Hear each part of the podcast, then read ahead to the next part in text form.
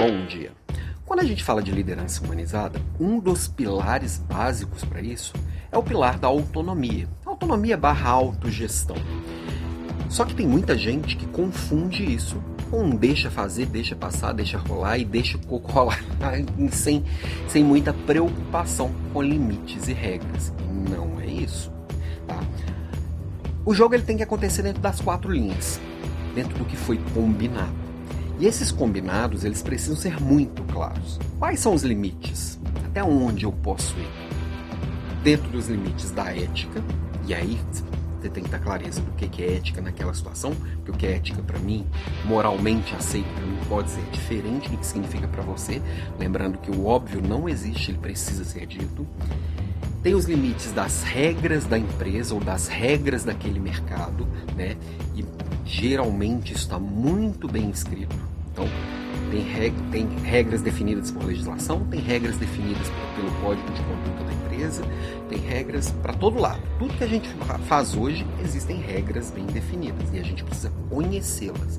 Não existe aquilo de burlar e depois falar, ah, eu não sabia. Não, é obrigação de todo mundo conhecer. Tem outro limite que é a cultura, que são as regras não inscritas, né? Tem a cultura da sociedade, tem a cultura do grupo, tem a cultura da empresa, e ali a gente sabe o que, que pega bem, o que, que não pega bem, o que, que funciona, o que, que não funciona. Dentro de tudo isso, ainda tem as regras pessoais. O que, que eu aceito fazer e o que, que eu não aceito fazer. E eu tenho que ter clareza de quais são minha, meus, meus, minhas crenças, meus valores e me colocar também esses limites e entender que o outro também tem as crenças e valores deles e o limite dele, né?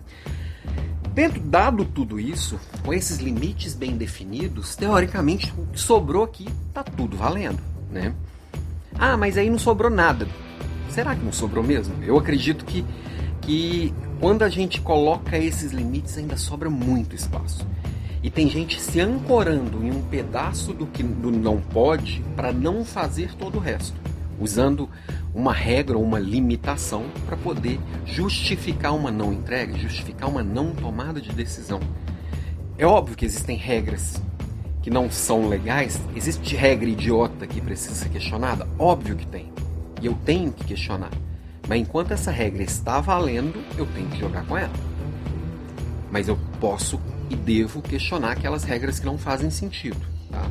Até onde eu posso. Também não, não, vale a pena eu gastar energia com aquilo que eu não posso mudar. Eu, eu não vou gastar energia aqui para poder mudar uma lei federal idiota. Tem um monte por aí. Mas eu posso lutar para questionar uma regra da minha organização, que eu tenho poder de influência, ou uma regra da cultura do nosso grupo tenho o poder de influência. Onde eu tenho só o poder da preocupação, eu não gastar energia com isso. Eu posso levantar a bola para alguém, eu posso é, questionar como que nós vamos lidar com aquela regra, mas se eu não tenho poder de mudar, eu não tenho que gastar tempo e energia com isso. No mais é assim, é entender claramente até onde eu posso ir, dar clareza para minha equipe e fazer com que a gente jogue o melhor possível dentro dessas quatro linhas, porque é ali que o resultado vai acontecer.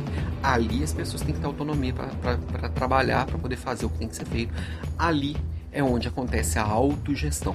Capacita a sua equipe, dá clareza em tudo isso e as coisas vão acontecer.